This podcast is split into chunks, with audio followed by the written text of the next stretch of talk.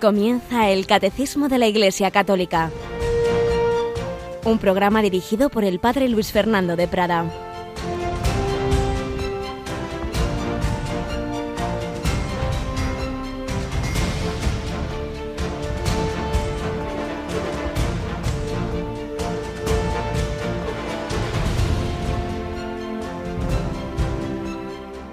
Señor, enséñanos a orar, como Juan enseñó a sus discípulos. Vosotros orad así, Padre nuestro que estás en el cielo. Alabado sean Jesús, María y José. Muy buenos días en este martes 28 de febrero, último día de este mes. O sea que ya entramos en marzo, tercer mes del año.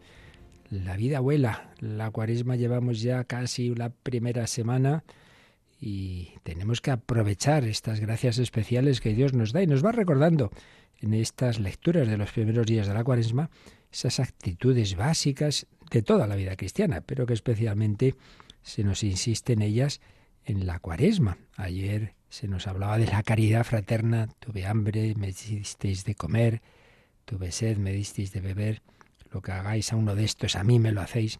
Y hoy se nos recuerda la oración, esas tres actitudes que el miércoles de ceniza aparecían en el Evangelio. Oración, caridad, ayuno, ser de Dios, ser de Dios y para ser de Dios dedicar tiempos exclusivamente al Señor. Claro, importante es estar todo, el día, hagamos lo que hagamos unido a Dios, sí, pero eso es muy difícil, por decir imposible, si no hay tiempos especiales dedicados a Él. Los esposos pueden estar todo el día unidos afectivamente, pero obviamente quieren estar también ratos en diálogo, en soledad. Ser de Dios. ¿Cómo va nuestra oración? En estos días de cuaresma. Estamos intensificando esa recogida, esa acogida de la palabra de Dios, esa meditación, esas visitas a Jesús, esos ratos de, como diría Santa Teresa, tratar de amistad con quien sabemos que nos ama, los sacramentos. Nos hemos hecho ya una buena confesión aquí al inicio de la cuaresma, la participación en la Eucaristía, oración. Ser de Dios, ser para los demás. Sí, a mí me lo hicisteis, a mí me lo hicisteis. Ver a Cristo en quienes tienes a tu lado, en los más cercanos y también en los más necesitados. Ser para los demás una actitud general de mirada, de amor, de acogida, de servicialidad, pero que debe concretarse también en obras de misericordia y limosna. Ser para los demás. Y ser de Dios y ser para los demás implica no ser de mí mismo, de mí mismo en el sentido de mi yo egoísta. Realmente es cuando seré más yo mismo, cuando me deje hacer por el Señor y salga lo mejor de mí, pero no de mí yo, esa parte salvaje de cada uno de nosotros que ahí sigue, egoísta, soberbia, con todos los pecados capitales. No, la gracia del Señor va sanándonos, sacándonos de nosotros mismos, centrándonos en el amor del Padre y de los hermanos. Y así vamos caminando y así también en Radio María, este camino cuaresmal ofrece especiales ayudas. Aquí nos acompaña una mañana más Yolanda Gómez. Buenos días, Yoli. Muy buenos días. Bueno, pues vamos a recordar que ya ha comenzado una de esas ayudas, así para ya la primera semana de Cuaresma, tener más abundancia de, meditación, ¿verdad? Son las charlas cuaresmales que esta semana estamos ofreciendo a las diez y media de la mañana, de diez y media a once, una hora antes en Canarias, y, que las imparte el padre eh, Francisco Tomás Tomás, que le conocemos en Una Luz en tu Vida por las mañanas. Así es, también ya el viernes pasado teníamos nuestro primer Via Crucis Cuaresmal, ¿verdad? Eso es. Y también este viernes lo tendremos a las seis de la tarde desde Gran Canaria. Y bueno, recordamos que esta semana entramos en el mes de marzo y tenemos primer viernes de mes, primer viernes del mes de marzo, del mes cuaresmal, obviamente, un día que nos llama especialmente a la penitencia, a la oración, a tener presente a nuestros hermanos más necesitados, a los cristianos perseguidos y que en Radio María Mundial, la familia mundial, se nos invita de manera especial a esa penitencia, a ese ayuno, a esa oración, pues por tantas necesidades, la paz, ese polvorín que no solo afecta a Rusia, Ucrania, sino al mundo entero y tantas otras naciones en conflicto, la oración por Nicaragua, por ese obispo, como nos recordaba ayer Monseñor Munilla, que no sabemos cómo está el pobre en una, en una celda de alta seguridad, como el cardenal Fantuán, madre mía. Él estuvo 15 años y a este obispo le han encontrado por 26 años ese régimen comunista. Oración por nuestros hermanos. Y precisamente vamos a tener, hablábamos, hablaba de Ucrania y Rusia, espero ver un, como ya lo, lo, pude ver en octubre, al director de Radio María Ucrania, bueno, a ver si puede llegar, porque tenemos en Italia y a partir de esta tarde una reunión de las Radio Marías europeas. Presidentes y directores nos reunimos, por eso mañana y pasado no tendremos en directo este programa, tendremos repaso de la Cristología, que es muy importante, pero no podré estar aquí en directo porque estaremos en Herba, donde todo empezó. Si dice San Pedro hablando de Jesús, eh, la cosa comenzó en Galilea, pues de Radio María podemos decir la cosa empezó en Herba, en la provincia de Milán, y allí nos vamos a reunir. Bueno, pero todo esto venía a propósito de que el jueves tenemos hora santa a la que no podré llegar a tiempo, pero vamos a tener a un sacerdote también muy conocido en Radio María, ¿verdad? Claro, el padre Isaac Parra, que dirige el programa sobre el Padre Pío los eh, domingos cada 15 días. Eso es, pues seguro que se inspirará en él, porque además viene de allí ahora, ha estado de peregrinación con, con gentes de su parroquia allí en, en, San Giovanni Rotondo. Bueno, pues él tendrá la hora santa y recordamos, por favor, me decían ayer que mira que hay un mes para enviar las intenciones de oración. Pues nada, hasta hoy o mañana la mayor parte no la manden. claro, la pobre voluntaria que se dedica a ello anda siempre corriendo a última hora y luego encima, pues el jueves ya... No, no, no. Por favor, intentar hacerlo hoy. Y como muchísimo mañana. Desde luego mañana se cierra esa hoja de, intenciones. Por supuesto que, que no hace falta, que el Señor ya la sabe, aunque no las mandéis. Pero bueno, que quien le da devoción, que estén ahí al pie del altar, pues ya sabéis, hoy o mañana como mucho, es, pero mejor hoy, hoy mejor que mañana. Y recordamos entonces la hora santa, el jueves 11 de la noche, las 10 en Canarias. Bueno, pues son ayudas como otras que podréis recibir en vuestras parroquias, en, en tantas, tantos lugares donde el Señor nos quiere ayudar a vivir este tiempo de preparación a la fiesta principal, la que da sentido a nuestra vida la Pascua, no lo olvidemos nunca, todas las penitencias, todo lo que hagamos, tienen un sentido de preparación a lo, a lo realmente importante, a lo positivo, y es que Cristo ha resucitado, Cristo vivo, que a lo largo de los siglos va santificando a todo el que se deja tocar como santificó a los padres de Santa Teresita, cuyas pinceladas básicas de su vida vamos conociendo y vamos a dar un pasito más para ver cómo el Señor también hizo su obra en esta santidad seglar de Luis Martín y Celia Guerín.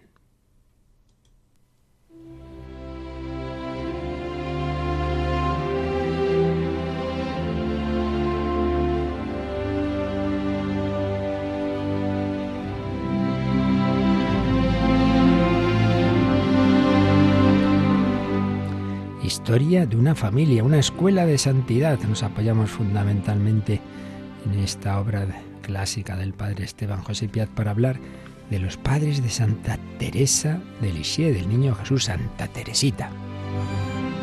Bueno, pues habíamos hablado de la juventud de Luis, había intentado ingresar en un monasterio, al final ve que no, por lo que le dicen, vamos, unas condiciones que le ponen que ve que no puede al final cumplir y ve la providencia en esas circunstancias y bueno, pues nada, decide quedarse en medio del mundo, pero la verdad es que viviendo casi como, como un monje en su trabajo de relojero, de joyero, eh, atendiendo también a sus padres, una vida de oración.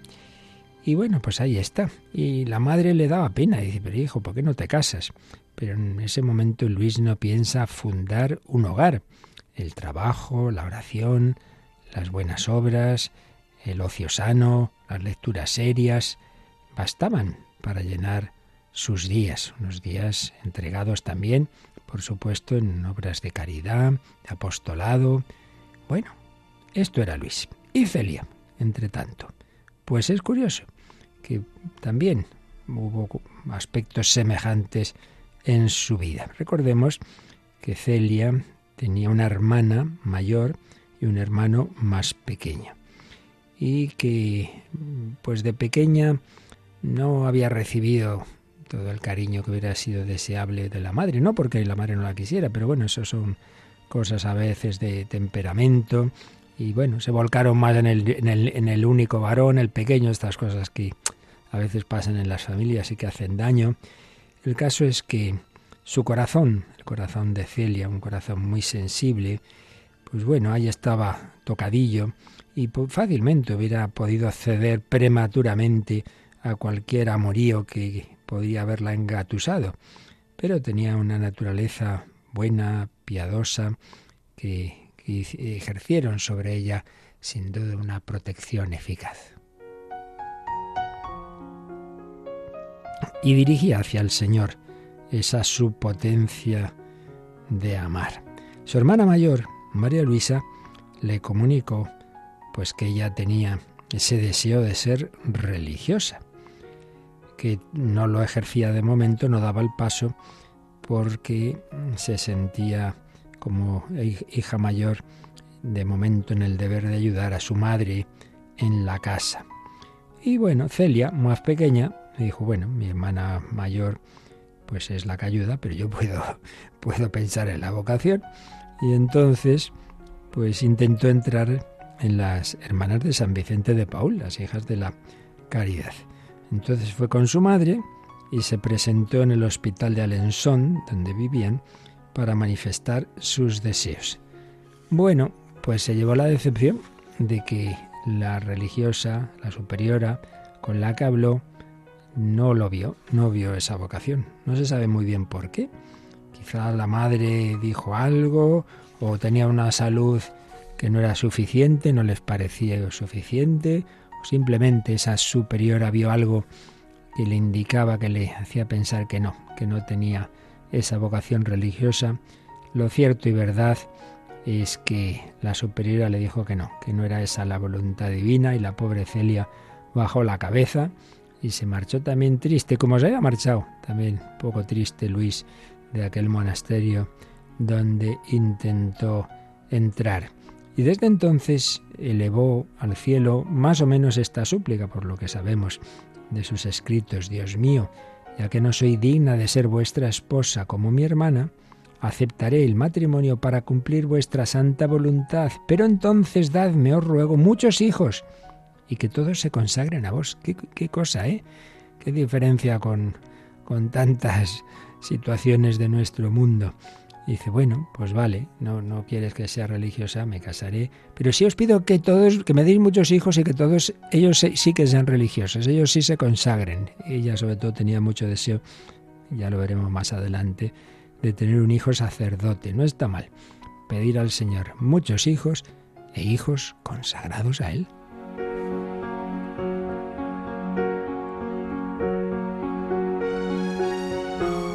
Bueno, pues si se iba a casar tenía que ir pensando en el porvenir. No, no era una familia que le sobraran rentas precisamente. Entonces Celia encomendó a la Santísima Virgen la incertidumbre de su futuro. Y fijaos, esto es curioso, ¿no? Porque muchas veces nos parece que Dios no habla. Bueno, pues muchas veces Dios habla y lo que pasa es que no nos enteramos. Es verdad que en algunos, algunas vidas uno ve cosas un poco extraordinarias. Y en esta, dentro de lo sencillo de una vida ordinaria, pues Celia tuvo un par de momentos al menos, que sepamos y que me vengan a mí ahora a la mente, un par de momentos un poco especiales de comunicación de la voz de Dios. Y es que un 8 de diciembre de 1851 sintió una voz interior, no es que oyera así al oído, pero esto que Dios tiene maneras de comunicarse, mientras se estaba dedicando a un trabajo que, que la absorbía mucho, oyó estas palabras. Has de hacer punto de alensón. Punto de alensón era un tipo de bordado, pues de ahí propio de esa, de esa zona. Entonces sintió que el trabajo al que Dios le decía que se dedicara fuera ese. No es muy habitual, ¿verdad? Que uno encuentre su vocación profesional por una voz así interior, pero el caso es que esta joven vio en aquella en aquella palabra pues una orden del cielo y entonces se perfeccionó en ese arte entrando en una escuela de encajes. Sí, esto era una cosa ya de esto del punto de Alençon tradicional en, en, aquella en aquella región desde siglos, ¿eh? desde siglos. Venía ya de, hasta hubo ahí por medio eh, una abuela de Enrique IV, la beata Margarita de Lorraine. Bueno, el caso es que era algo que se hacía ahí con, con, mucho cuidado y muy estimado, muy estimado ese tipo de, de, piezas, de, de, tejidos. Así que se dedicó a eso y además, pues sería también una, una forma de, dar trabajo más adelante a otras chicas porque organizó un taller de, este punto y eh, se hizo fabricante de punto de Lensón así allá hacia por 1853. Así que ya tenemos a Celia que, que ya dice, bueno, pues el, mi camino será el matrimonio, a ver con quién el Señor quiere que yo me case y mi trabajo va a ser este. Ya tenemos a los dos jóvenes, cada uno, uno en su relojería, la otra en su punto de lensón, pero no se conocen. ¿Qué pasará? Pues esto ya lo veremos el próximo día. El Señor va llevando nuestra vida, va llevando en su providencia pues todos los pasos, no lo dudemos. Cuando una persona realmente busca la voluntad de Dios, Dios no juega al escondite. Podrá tardar más, menos, lo dirá de una manera directa, como en este caso, o lo dirá más habitualmente por mediaciones, por circunstancias, cosas que ocurren, por un consejo de un, de un director espiritual o de otra persona, pero Dios va mostrando su camino. Señor, muéstrame, muéstrame qué quieres que haga con mi vida y dame tu gracia para hacer tu voluntad. Sí, es lo que quiero, que tu nombre sea santificado, que yo colabore para que venga a nosotros tu reino, y así hágase tu voluntad en la tierra como en el cielo.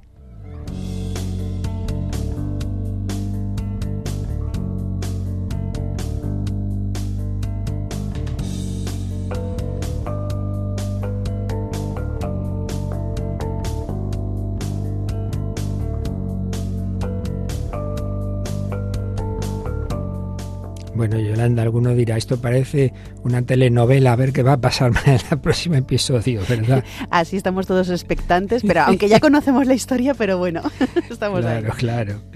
Bueno, pues una historia en la que el Señor estaba muy, muy presente y precisamente estamos hablando de cómo el Señor se ha quedado entre nosotros, de su presencia. Hay muchas formas de presencia, pero la presencia real por antonomasia que decía Pablo VI, la más fuerte, la más densa, la que incluye la presencia corporal, ciertamente, de un cuerpo transfigurado y resucitado de nuestro Señor Jesucristo, es la Eucarística.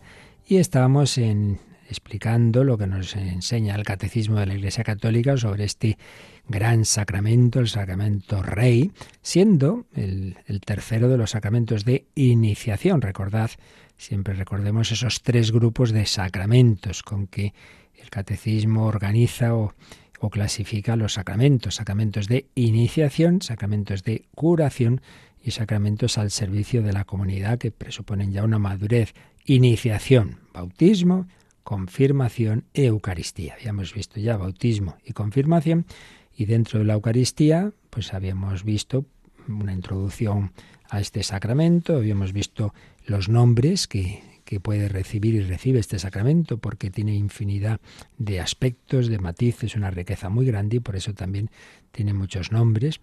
Antes de ello habíamos visto cómo la Eucaristía es fuente y culmen de la vida eclesial, es, es, la fuente y es la cima, todo, todo. Y ya estábamos en el tercer apartado, como en los demás sacramentos también lo, lo vimos y, y lo veremos en los que nos faltan, de cómo se sitúa eh, a lo largo de la historia de la salvación, de cómo Dios ha, ido revelando todo pues progresivamente y, y, entonces todos estos sacramentos tienen prefiguraciones que vimos en el Antiguo Testamento y vimos también cómo está presente ya en el Nuevo Testamento. Pero justamente nos quedaba analizar a fondo el momento de su institución. Siempre es muy importante en los sacramentos saber dónde, dónde los, porque dado que los sacramentos vienen de Cristo, pues ¿cuándo los ha instituido el Señor?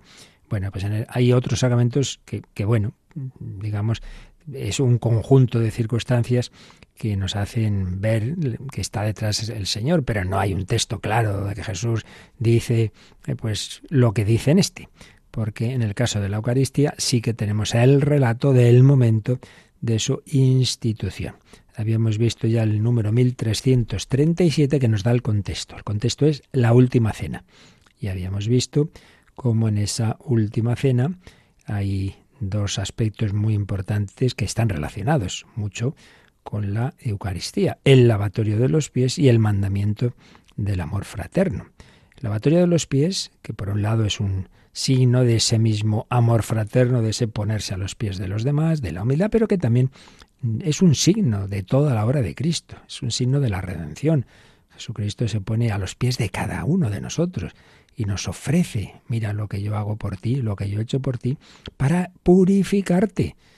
Así como lavé los pies a mis discípulos, te quiero lavar el corazón, no con agua, sino con la sangre que yo derramé hasta la última gota. Y esa sangre se ha quedado presente en la Eucaristía. Igual que convertí el agua de cana en vino, lo hago cada día en, en las celebraciones de, eucarísticas, igual que multipliqué los panes, pues hago esa transformación del pan en mi cuerpo, del vino en mi sangre.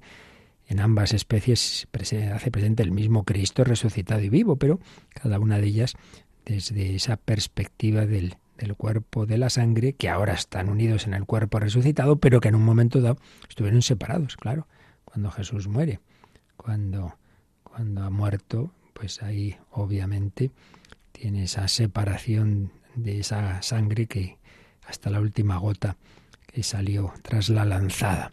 Bueno, pues ese era el contexto. Pero ya vamos al relato, a los relatos, mejor dicho, propiamente dichos, de la institución eucarística.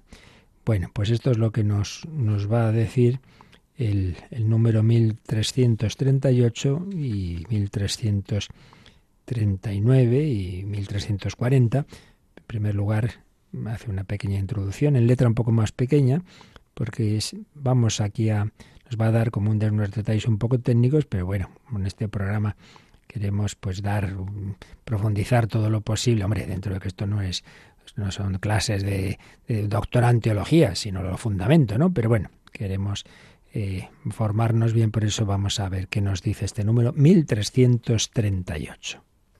Los tres evangelios sinópticos y San Pablo nos han transmitido el relato de la institución de la Eucaristía. Por su parte, San Juan relata las palabras de Jesús en la sinagoga de Cafarnaún, palabras que preparan la institución de la Eucaristía. Cristo se designa a sí mismo como el pan de vida bajado del cielo. Bueno, pues aquí nos dice esto, ¿no? A ver, ¿dónde instituye el Señor la Eucaristía? ¿Qué nos han dicho los evangelios? Bueno, pues como bien sabemos hay cuatro evangelios. Los tres primeros están muy relacionados, se nota claramente que, hay fuentes comunes, cada evangelista redactó, pero partiendo de eh, tradiciones orales, no nos olvidemos de que estamos en un en ese mundo semítico en que la mayor parte de las personas eran analfabetas, tenía muchísima más importancia que entre nosotros la tradición oral que no hay que de ninguna manera menospreciar porque precisamente porque se basaba mucho en ella, tenían muchas fórmulas mnemotécnicas, o sea que las cosas se transmitían con mucho cuidado, con mucho cuidado y no digamos pues en, en los ámbitos religiosos de los rabinos, todo lo relativo a aprender bien la Biblia, bueno, pues eso mismo es lo que, lo que hicieron los, los, los, predicadores cristianos, los apóstoles, sus discípulos, en ese cuidado de transmitir lo que habían visto y oído al Señor. Y obviamente en casos como este, tan importantes como es la Eucaristía. Bueno, pues los tres primeros evangelios, Mateo, Marcos y Lucas, se ve eso, ¿no? Como parten de tradiciones anteriores. Es muy probable también, y según los expertos, que hubiera unas primeras redacciones en arameo, en arameo, hasta que ya se llega al texto canónico, los textos que la Iglesia como tal ha reconocido seguros, inspirados, como palabra de Dios, que están escritos en griego. Y como en los tres se ven pues muchos puntos comunes, se pueden poner como en paralelo, se pueden hacer una sinopsis, ver, ver, ah, mira, esto está aquí, está allí, por eso hablamos de los tres primeros como evangelios sinópticos. Y luego, en cambio, está el cuarto evangelio, que se nota también claramente que que, pues bueno, diciendo, contando, pues, por supuesto, ¿no? La misma vida y enseñanza de Jesús, pero con otras perspectivas, completando lo que no habían puesto los anteriores. Es, se escribe posteriormente a los tres sinópticos, tiene sus fuentes propias, bueno, su fuente directa, claro, porque de los cuatro evangelistas hay dos, hay dos que han sido apóstoles, claro, que son Mateo y Juan, mientras que Marcos no era de los apóstoles. Marcos, según todos los estudiosos, en, lo que su evangelio se basa sobre todo en lo que él escucha a San Pedro, es acompañante de San Pedro en Roma, entonces recoge, pues claro, la predicación, el testimonio de un testigo directo como era San Pedro. Y, y luego Lucas tampoco era de los apóstoles, pero es el que acompaña, aparece en los Hechos de los Apóstoles con San Pablo que a su vez, que a su vez se había informado bien, aparte de lo que las revelaciones que tuvo personales del Señor, pero él mismo nos cuenta cómo él se formó bien, recogió bien todo lo que lo que le transmitían los apóstoles y otros testigos de la vida de Cristo. Entonces, los tres evangelios sinópticos relatan la institución de la Eucaristía, las palabras de Jesús en la última cena. San Juan no, ya explicamos por qué. Primero, pues eso, porque él cuando lo escribe ya están los otros tres bien contadito y San Juan muchas veces no vuelve a contar lo que ya han dicho los otros, sino que completa. Y en concreto vimos, y nos, dedicamos, nos detuvimos bastante, eh, aquí lo menciona este número, vimos cómo él, donde se explaya en la Eucaristía es cuando nos cuenta lo que no habían contado los otros, a saber, ese discurso, esas palabras eh, de Jesús después de una de las multiplicaciones de los panes, en, esas, en esos diálogos o discusiones con aquellos que, que, fueron a por él porque, porque les había gustado eso de la multiplicación de los panes, claro. Y entonces Jesús dice, mira, mira, aquí no tenéis que venir a mí porque os doy pan, ¿eh? No solo de pan vive el hombre, precisamente, sino que lo importante es que ese milagro es un anticipo, es un signo de, otro, que es el realmente importante, que es el recibir el pan de la vida. ¿Y qué es ese pan? Pues yo, yo soy el pan vivo bajado del cielo. Entonces San Juan nos habla de la Eucaristía, es sobre todo, aparte de otros signos y anticipos que ya indicamos la última vez, pero sobre todo en ese capítulo 6 de San Juan. Entonces, ahora lo que eso ya lo vimos. Lo que vamos a fijarnos ahora, a partir de ahora, es en analizar un poquito esos relatos de la institución de la Eucaristía. Pero ojo, nos ha dicho este número, 1338, los tres evangelios sinóticos y San Pablo nos han transmitido el relato de la institución de la Eucaristía. Ah, o sea, que en realidad tenemos cuatro relatos de la institución. En este caso, el cuarto relato no es el de San Juan, porque ya he dicho que él no, no relata, eh, habla un montón de la última cena, pero lo que no cuentan los otros, por ejemplo, la atoría de los pies, pero en cambio no relata la institución de la Eucaristía, de la que ya ha hablado en el capítulo 6 de su Evangelio. Pero en cambio tenemos el relato de San Pablo, de San Pablo, que él claramente dice también que no es suyo, que no es que se lo invente, sino que él lo ha recibido os, transmito lo que a mi vez he recibido. Por tanto, vamos a ver un poquito esos relatos. Y lo vamos a hacer eh, de, mm, en varios días seguramente, porque bueno, esto es por lo menos en un par de días, esto es importante. Y una vez más vamos a apoyarnos un gran experto en el tema, un señor José Rico Paves, y en alguna de sus obras nos explica un poquito los puntos comunes y las diferencias de estos relatos. Bueno, cuatro relatos, por tanto. En los sinópticos, en Mateo 26, Marcos 14 y Lucas 22. ¿Y en San Pablo dónde está?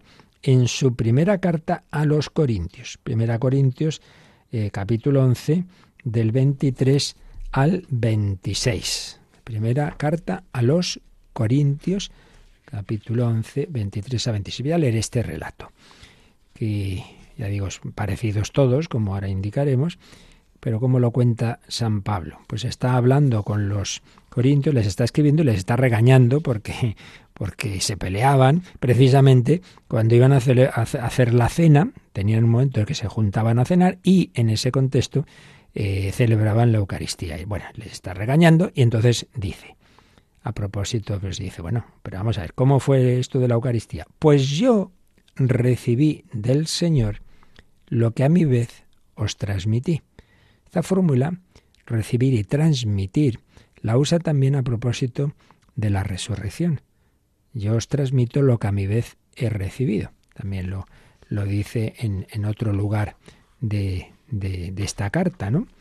Eh, que él, claro, no se está inventando las cosas, sino que él, esto lo dice en concreto en el capítulo 15 de esta misma carta, en el capítulo 15 dice, pues os transmití, en primer lugar, lo que a mi vez recibí, que Cristo murió por nuestros pecados según las Escrituras, y que fue sepultado, pero resucitó en el día tercero según las Escrituras, etcétera, etcétera.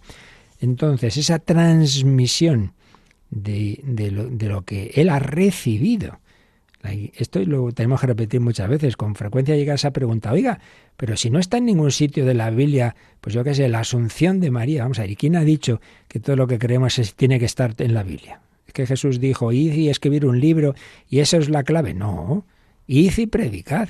Predicad todo lo que yo os he enseñado, todo lo que habéis visto de mí, y luego eso que predicaban, eso que llevaban ya muchos años eh, viviéndose, celebrándose y predicando, se fue poniendo por escrito, pero no todo, necesariamente. Pues parte, lo que Dios ha querido y inspirado que se pusiera por escrito lo que llamamos el Nuevo Testamento. Pero antes que, la, que el Nuevo Testamento existe la Iglesia y existe la tradición.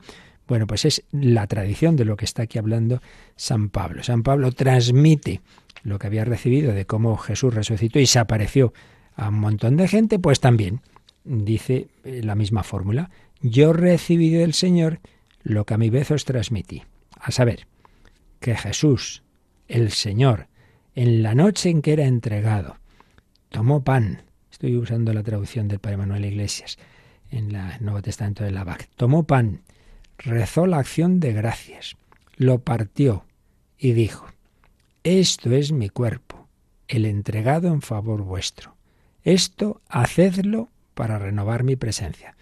Es una traducción, pues como que intenta ser muy literal, que nos suena un poquito distinta que otras, pero el sentido es el mismo. De la misma manera, también el vaso o el cáliz, después de cenar, diciendo, este vaso es la nueva alianza, ratificada con mi sangre. Esto hacedlo siempre que lo bebáis para renovar mi presencia. Pues siempre que comáis este pan y bebáis este vaso, estáis anunciando la muerte del Señor hasta que vuelva. Bueno, pues este es el relato que, que, nos hace San Pablo en su primera carta a los Corintios. Y vamos a ver qué nos dice José Rico Pávez. Los cuatro relatos los cuatro relatos, el de los sinópticos, Mateo, Marcos y Lucas, y el de San Pablo, coinciden en lo sustancial, aunque hay también mm, pequeñas diferencias. Y podemos ver claramente que los cuatro se pueden dividir en dos, es decir, se, se nota claramente dos tradiciones. Una, la de Marcos y Mateo, vienen a usar más o menos las mismas palabras. Y otra, la, que acabamos de leer, la de Pablo y Lucas. Marcos y Mateo, por un lado, usan unas palabras con algunas diferencias, y por otro lado, Pablo y Lucas. Y, pues según los estudiosos, eh, de esa primera tradición de Marcos y Mateo, primero fue Marcos. Esto hace pensar que el que primero lo escribe es, es Marcos, y, Mateo depende de él. Mateo se basa en lo que ya en esa primera redacción de, de Marcos. Y era, según parece, pues como se celebraba en Jerusalén. Es decir, cuando celebraban la Eucaristía, usaban estas palabras de esa, de esa tradición muy recientísima, claro, había ocurrido hacia nada, de, de, de, cómo Jesús había dicho esas palabras en la última cena, así se, decían en, cuando se celebraba la Eucaristía en Jerusalén, y así lo, recoge Marcos y así lo cuentan él y Mateo. Y por eso a esta tradición, a, esta, este, este, este, relato se llama la tradición jerosolomilitana, porque es eso, como, como se celebraba en Jerusalén. En cambio, San Pablo, que, que, ha ido, pues eso, ha recogido, ha recibido una tradición y mm, lo cuenta tal como esa se celebraba en Antioquía. Recordad que él estuvo con Bernabé en Antioquía. Eso que nos dicen los Hechos de los Apóstoles en Antioquía fue donde por primera vez llamaron a los discípulos cristianos. Entonces, eh, ahí está mm, Pablo y Lucas, discípulo de Pablo y compañero suyo en, en sus viajes, depende de Pablo. Y por tanto, en el caso de este segundo relato, hablamos de la tradición antioquena. Así que tenemos dentro del que se nos cuenta lo mismo, y el sentido es el mismísimo, pero con pequeñas diferencias que enseguida veremos entre estas dos formas de contarlo. La tradición de Jerusalén, militana, Marcos Mateo, y la tradición de Antioquía, la tradición antioquena de Pablo y de Lucas. Y esto me sirve para insistir en algo importante. A veces hay personas que se fijan demasiado en la literalidad y, se ponen muy nerviosas. Con, es que ha cambiado esta palabra. Vamos a ver, vamos a ver. Si es algo tan importantísimo como lo es la palabra de Dios y en concreto la institución del mayor de los sacramentos. Y, y, vemos que en las traducciones que se hacen, por ejemplo, recordaréis, decíamos sangre derramada por vosotros y por todos los hombres. Y Benedicto XVI dijo, hombre, eh, ya ya sabemos que el sentido es ese, pero la palabra que dijo, lo que aparece en el, en el Evangelio es por muchos. Ya sabemos que muchos significa. Bueno, entonces se cambia, ¿vale? Pues por muchos. Bueno, pues en unos sitios, en unas épocas se ha dicho así, otras sí. No pasa nada, porque lo importante es el sentido. Y si son palabra de Dios como lo son, los cuatro relatos que tenemos de institución de la Eucaristía, los cuatro nos dicen lo mismo, el mismo sentido, pero con diferencias de palabras, pues indica eso, que no hay que poner la fuerza en la palabra, entre otras cosas porque, porque claro, está escrito el, el Nuevo Testamento en griego y el griego ya no deja de ser una traducción, porque Jesús lo más normal es que no hablará con los apóstoles en griego, sino en arameo.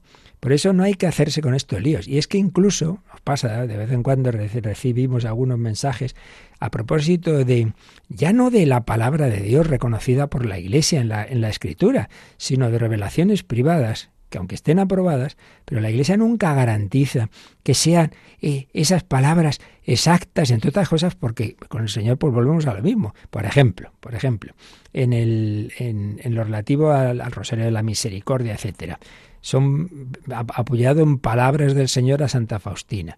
Una, unas revelaciones aprobadas, una fiesta instituida por San Juan Pablo II, pero el sentido, no, pues es que tiene que decir esta palabra porque Jesús le dijo esta palabra. Bueno, para empezar no le dijo esa palabra porque le hablaría polaco, me imagino, no creo que le hablara en español, pero a veces nos hacemos unos líos con las palabras y claro, yo pongo este ejemplo, pero vamos a ver, si hay algo, una palabra más importante y sagrada, son las de nuestro Señor Jesucristo que están en el Evangelio, porque una revelación privada nunca es de fe. Una cosa es que la Iglesia dice, sí, esto es fiable y se puede seguir y hace mucho bien, pero no es un punto de fe, como si lo es, en cambio, lo que está en la Sagrada Escritura y como es algo como los sacramentos. Y si en eso puede haber diferencias de palabras que no cambian el sentido, no nos armemos líos por las palabras. No, es que en Fátima la, la, palabra exacta es esta, la otra, pero volvemos a lo mismo, que lo importante es el sentido. ¿Vale? Bueno, por eso digo que no nos extrañe que en la Eucaristía podamos encontrar estas pequeñas diferencias que nos dicen lo mismo. En el fondo, en el fondo, no sé si, lo, caemos en la cuenta de esto, esto indica la veracidad.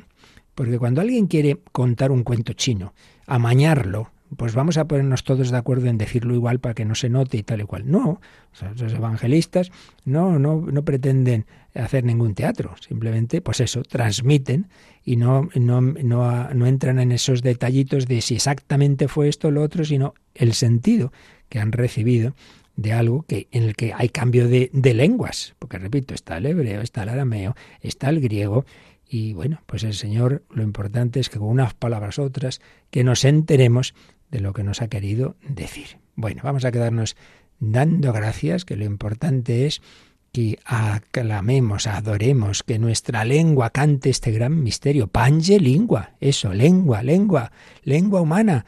Canta este regalo tan tan grande que Dios nos ha hecho, que la lengua humana proclame, agradezca el regalo de la Eucaristía. Escuchemos en nuestro corazón que Jesús nos dice, toma y come, esto es mi cuerpo entregado por ti, toma y bebe, esta es la sangre que he derramado por ti.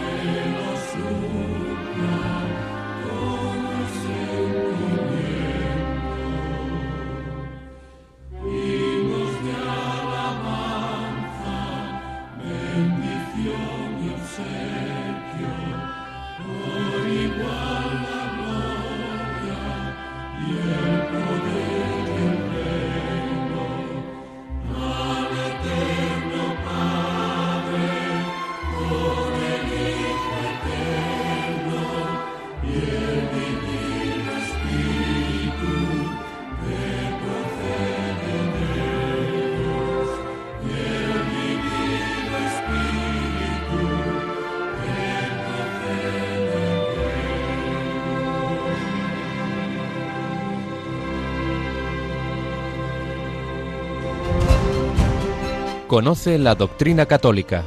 Escucha el catecismo de 8 a 9 de la mañana, de 7 a 8 en Canarias. Y los sábados a la misma hora profundizamos en los temas tratados en el programa En torno al catecismo. Bueno, pues estamos viendo estas dos tradiciones coincidentes en lo sustancial y con pequeños matices que ahora vamos a ver eh, del relato de la institución de la Eucaristía. Por un lado, esa tradición en Jerusalén de Marcos y Mateo, y luego por otro lado, la que recibe San Pablo, como se celebraba en Antioquía, y que nos cuenta él en su primera carta a los Corintios y nos cuenta San Lucas en su Evangelio. Pues si os vais a buscar estos textos veréis en efecto pues cómo son prácticamente iguales en, en San Pablo y Lucas y en Mateo y, y, Marcos. Y así dicho rápidamente, sin pararnos en mucho detalle, pero bueno, para que suene un poquito. Esto no es esencial lo que vamos a ver y por eso este número de catecismo también está en letra más pequeña porque digamos es como una ampliación, pero bueno, eh, que no suene por lo menos más o menos dónde están esos matices de ambas tradiciones. Y nos lo resume eh, don José Rico Paves. En la tradición de Jerusalén, Marcos y Mateo. Bueno, eh, perdón, primero, los cuatro relatos tienen una estructura en, los cuales hay siempre estos tres pasos. Primero, se cuenta la preparación de la cena. Esto todos, ¿no? Pues hay esa preparación de, la cena, la cena pascual, la cena eh, que celebraban los israelitas para la Pascua, ese es el, contexto. Luego en algunos evangelios se detalla más, ¿no? Pues, pues antes, ¿no? Cuando le dicen los discípulos, Señor, ¿dónde quieres que preparemos la cena? Bueno, pues ir a tal sitio, veréis esto, lo otro. Bueno, primero, preparación de la cena. Segundo, dentro de la cena se ubica la institución de la Eucaristía. Y tercero, hay, al final siempre hay una alusión, o en algún momento hay un anuncio de otro banquete, un banquete ya en el reino de los cielos, un banquete escatológico. Bien, esto es, eh, digamos, la estructura de fondo. Pero ahora ya, en, en la tradición de Marcos y Mateo, ahí el banquete, este banquete del reino, aparece después de las palabras sobre el cáliz. Destaca la simplicidad de las palabras sobre el pan y sobre el vino. Hay un, además, como eh, un claro paralelismo, ¿no? En las palabras sobre el pan y las palabras sobre el vino. Del cáliz se dice cáliz o copa, pero cáliz de la alianza, evocando el capítulo 24 del Éxodo, Éxodo 24, 81, cáliz de la alianza. Y sobre el pan se emplea el verbo pronunciar la bendición. Jesús pronunció la bendición. Se ve ahí dicen los estudiosos, el fondo semítico de la lengua original de Jesús. Claro, la lengua original de Jesús no es el griego, aunque hay quienes piensan que lo sabía, ¿eh? porque, más o menos, al menos, porque el griego era en aquella época algo así como el inglés hoy día. No nos olvidemos por las conquistas de Alejandro Magno, el, griego era, había sido una lengua muy común más, incluso se hablaba con más facilidad que el, latín. Pero, bueno, evidentemente el lenguaje ordinario de, Jesús y los apóstoles era el arameo, que venía de la época en que Israel estuvo en el exilio de, de Babilonia. El hebreo era así como la lengua oficial y para la Biblia, pero era el más común, más popular el arameo. Entonces, el fondo semítico es mucho usar la palabra la bendición. Jesús pronunció la bendición. Y luego también por muchos, por muchos es otra expresión también muy típica, es otro semitismo, es decir, una manera de hablar en esa lengua que viene a ser por la multitud, por la multitud o por todos. Por eso se ha podido traducir eh, también por todos los hombres, porque bueno, el por muchos viene a ser por la multitud, pues, pues por los hombres, por todos los hombres. Por su parte, Mateo, esto es propio de Mateo, introduce después del cáliz las palabras para el perdón de los pecados. Sangre derramada, sangre de la alianza, para el perdón de los pecados. Repito que tampoco nos armemos mucho lío. Se mete que nos suene un poquito estos matices. Y en la otra tradición, en la de Lucas y Pablo, eh, las, lo que eran fórmulas o palabras más sencillas, en Marcos y Mateo, aquí se amplían un poquito más. Ahí en vez de decir pronunció la bendición, se dice pronunció la acción de gracias. ¿Veis lo que os decía antes? Viene a ser lo mismo. Ya explicamos lo que es lo que son las bendiciones en, en, la escritura. Incluyen esa bendición ascendente de bendecir a Dios y darle gracias. Bueno, pero está dicho con otras palabras, por tanto, no, no pongamos la fuerza en las palabras. Pronunció la acción de gracias. Y luego, entre medias de las palabras sobre el pan y sobre el vino, se menciona la cena. Luego, las palabras que dice sobre el cáliz no tienen el exacto paralelismo con las del pan como si aparecían más en Marcos y Mateo. Y luego otra diferencia es que en Marcos y Mateo se habla de la sangre, sangre de la alianza, o sea que lo primero es la sangre y luego la alianza, y en cambio en Lucas y Pablo se habla primero de la alianza, la nueva alianza en mi sangre. Bueno, pues como veis, en ambos casos sangre y alianza, pero en uno sangre de la alianza y en otro alianza en mi sangre. Bueno, pues ya vemos que el sentido es el mismo, aunque dicho de otra forma. En Marcos y Mateo se, se habla simplemente de alianza, en Lucas y Pablo de nueva alianza. Pues claro, es la alianza, pero es la nueva alianza, es un matiz que nos da aquí eh, la tradición de Lucas y Pablo, en la cual no se dice por muchos, derramada por muchos, sino por vosotros, por vosotros. Anda, y eso por vosotros, los que están ahí en, pues sí, por los apóstoles. Bueno, por un lado, porque Pablo y Lucas están escribiendo pensando más en los gentiles, en los paganos, no en los judíos. Entonces ya no usan ese semitismo, ese por muchos, que, que es más propio, digamos, de, la lengua eh, que, que, se hablaba entre los judíos. Y luego, eh, no olvidemos de que están usando también palabras que se usan en la celebración litúrgica en la celebración litúrgica. Entonces, en esa celebración litúrgica se dice más por vosotros, los que estáis aquí celebrando, que es más personal, más que por los muchos. Bueno, todo es verdad, todos los aspectos que, que, están en cada uno de estos matices nos dicen algo verdadero, pero bueno, pues se resalta más un aspecto o se resalta más otro.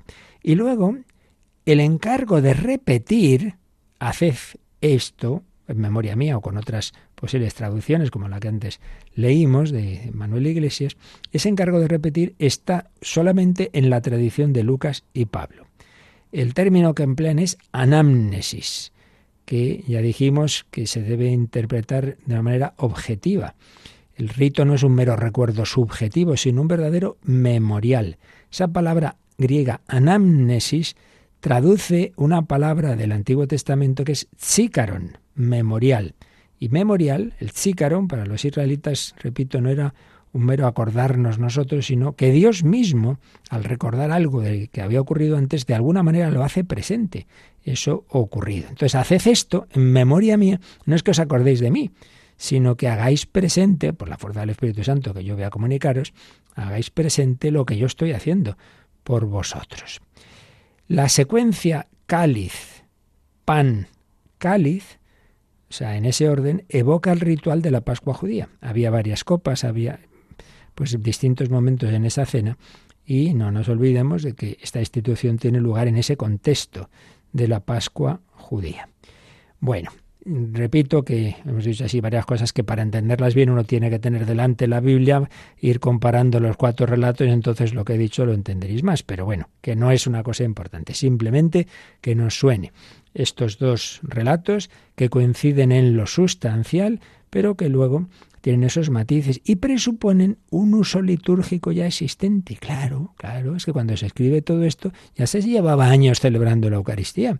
Pero eso os decía, que la Iglesia existe antes que el Nuevo Testamento. La tradición y la liturgia, lo que se vive, lo que se celebra, lo que se está contando, es antes de ponerlo por escrito. Según los entendidos, lo más probable es que la versión escrita más antigua sea curiosamente la de Pablo, porque su primera carta a los Corintios es del año 55 y a su vez, pues claro, ahí está recordando cómo transmitió la institución de la Eucaristía en su primera visita a Corinto, que fue hacia el año 50.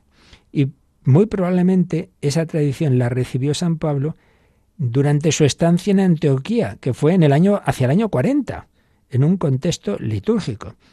Como nos podemos dar cuenta, estamos hablando, pues claro, de una cercanía a los acontecimientos tremenda. Por eso cuando hay personas que quieren rechazar la historicidad de los evangelios, dice, mire usted, si te quiere rechazar allá usted, pero es que entonces tendríamos que no creer en nada de todo lo escrito en la historia desde hace, los siglos anteriores que están muchísimo más lejanos de los acontecimientos que, que el Nuevo Testamento, que, que, cuando se escriben están vivos la inmensa mayoría de los testigos, que podrían decir, no, no, eso no fue así. Pues claro que fue así. Entonces, pues podemos suponer que había una tradición litúrgica inicial, claro, en Jerusalén, y a, partir de esa tradición litúrgica oral ya se formaron con esos matices las dos tradiciones ya escritas, la de eh, Lucas y Pablo y la de Marcos y Mateo. Y eh, hemos visto también esa palabra de San Pablo, os transmito, transmito lo que a mi vez he recibido.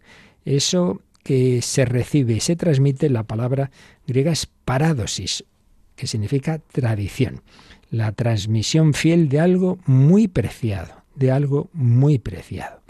El relato y la fórmula de la institución de la Eucaristía los ha recibido Pablo de la comunidad cristiana. Eso ya forma parte de una tradición, una tradición que se remonta al mismo Jesús. Por eso Recordad que San Pablo dice, os transmito lo que yo he recibido del Señor Jesús, no porque hubiera sido una revelación privada de Jesús a él, como fue su conversión, sino porque esa tradición viene del propio Jesús. lo que Jesús dijo en la última cena lo han contado los que estaban ahí, los testigos presenciales, presenciales. Y finalmente, esa versión oral, eh, pues indudablemente mm, tenía que haber eso, una versión, una tradición oral previa, previa, previa, muy original, y luego ya digo, se pone por escrito en dos contextos litúrgicos diferentes, el de Jerusalén y el de Antioquía. Esto es más o menos lo que se concluye, los que han estudiado estas cosas a fondo, sobre esas dos tradiciones. Ya digo que esto no nos importa demasiado ah, para nuestra vida espiritual, porque lo que nos vienen a contar es lo mismo, pero es bueno, bueno que lo sepamos y que no nos choque, pues que podamos oír esas a veces en las traducciones de la Biblia. Oiga, ¿por qué ahora han traducido así? Mire, si es que eso de traducir es muy difícil, y no digamos cuando hablamos de traducir lenguas y, relatos de hace 20 siglos, pues tiene que comprender que es, es difícil y que esta palabra, bueno, esta palabra coge mejor tal matiz, pero esta otra coge este otro. Entonces,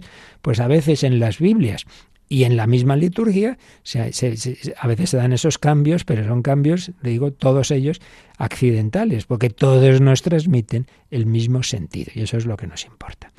Bueno, he preferido acabar hoy pues esta parte eh, así como más técnica eh, y por eso nos hemos alargado y no nos queda tiempo hoy para, para preguntas. Y, pero bueno, pues ya sabéis que siempre las podéis dejar ahí preparaditas en el correo electrónico catecismo arroba radiomaria.es y el próximo día pues las que tengamos ahí ya intentaremos dar más tiempo a ello porque repito os recuerdo que mañana he pasado eh, en un servidor está en una reunión en Italia de, de las Radio Marías Europeas y por eso no tendremos este programa en directo, sino una reposición, un repaso pues sobre, sobre el credo, la parte de relativa a nuestro Señor Jesucristo, que siempre es muy importante que todo eso lo tengamos bien clarito, eh, como fundamento de lo que estamos viendo ahora. Primero es todo quién es Jesucristo y ese Jesucristo hoy se nos comunica a través de los sacramentos y en concreto y de manera muy especial del sacramento de la Eucaristía. Pues lo dejamos aquí y pedimos al Señor su bendición. La bendición de Dios Todopoderoso, Padre, Hijo y Espíritu Santo, descienda sobre vosotros. Alabado sea Jesucristo.